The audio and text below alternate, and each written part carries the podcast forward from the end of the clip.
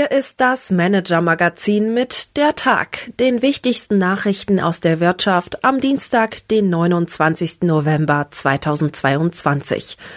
Heute mit einem Besuch bei Investoren, die dem Trend trotzen, einem neuen Job für Armin Laschet und allem, was sie über Strategie wissen müssen. Oliver Hollenstein, Nachrichtenchef des Manager-Magazins, hat diese Bilanz des Tages für Sie geschrieben. Am Mikrofon ist Michelle Paulina Kolberg. Unser Thema des Tages. Die Anti-Crash-Strategie für Privatanleger. Nur wenigen Investoren dürfte der Crash des Jahres 2022 so viel Vergnügen bereitet haben wie Barry Goodman. Der Co-Chef des Hedgefonds Milburn Richfield konnte in seinem Büro in Midtown Manhattan auf seinem Computerbildschirm beobachten, wie das Vermögen der Anleger stetig wuchs und gedieh. Sein Flaggschifffonds erzielte binnen zehn Monaten ein Plus von mehr als 20 Prozent, während Aktien- und Staatsanleihekurse wegen Zinswende und Inflation um mehr als 20 Prozent kollabierten.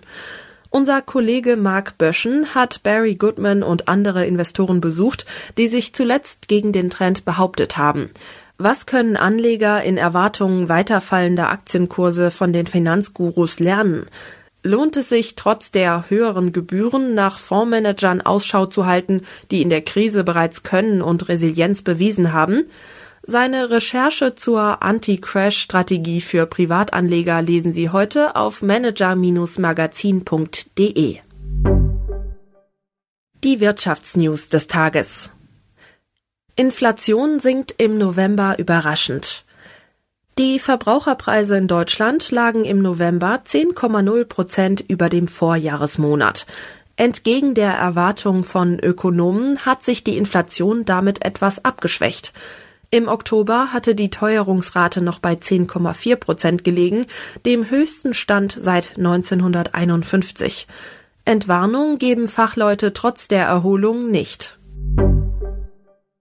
Rekordumsätze an Black Friday und Cyber Monday. Waren im Wert von 5,7 Milliarden Euro haben die deutschen Händler an den beiden Aktionstagen am Freitag und Montag umgesetzt, schätzt der Handelsverband. Seit 2019 haben sich die Umsätze an den Rabatttagen damit fast verdoppelt. Warum die Zeit nach dem Konsumrausch jetzt allerdings umso düsterer werden könnte, erklärt unsere Kollegin Sina Osterholt auf manager-magazin.de. Katar will Flüssigerdgas nach Deutschland liefern. Der US-Energiekonzern ConocoPhillips und Qatar Energy haben einen Vertrag zur Lieferung von Flüssigerdgas nach Deutschland unterzeichnet. Demnach sollen ab 2026 jährlich zwei Millionen Tonnen LNG nach Deutschland gebracht werden. Das entspricht etwa drei Prozent des jährlichen deutschen Gasbedarfs. Was uns sonst noch beschäftigt hat. Ein neuer Job für Armin Laschet. Der gescheiterte CDU-Kanzlerkandidat und Ex-Ministerpräsident von NRW wird Vorsitzender des Kuratoriums der RAG-Stiftung. Die Stiftung kümmert sich um die Finanzierung der sogenannten Ewigkeitslasten, die nach dem Ausstieg aus dem deutschen Steinkohlebergbau anfallen. Laschet wurde von Wirtschaftsminister Robert Habeck vorgeschlagen und beerbt auf dem Posten den Unternehmer Jürgen Großmann warum es teurer wird, ein Haus zu erben und was sie tun können. Eine Änderung im Steuerrecht führt dazu, dass es ab 2023 teurer werden kann, eine Immobilie zu erben. Was ändert sich? Wer ist betroffen? Welche Ausweichmöglichkeiten gibt es? Unser Kollege Christoph Rottwilm hat für Sie die drängendsten Fragen beantwortet. Kurzzusammenfassung, keine Panik.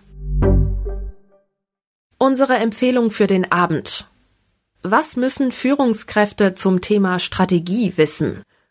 Mit dieser Frage hat unsere Kollegin Christiane Sommer vom Harvard Business Manager in den vergangenen Monaten ein Sonderheft zum Thema Strategie konzipiert.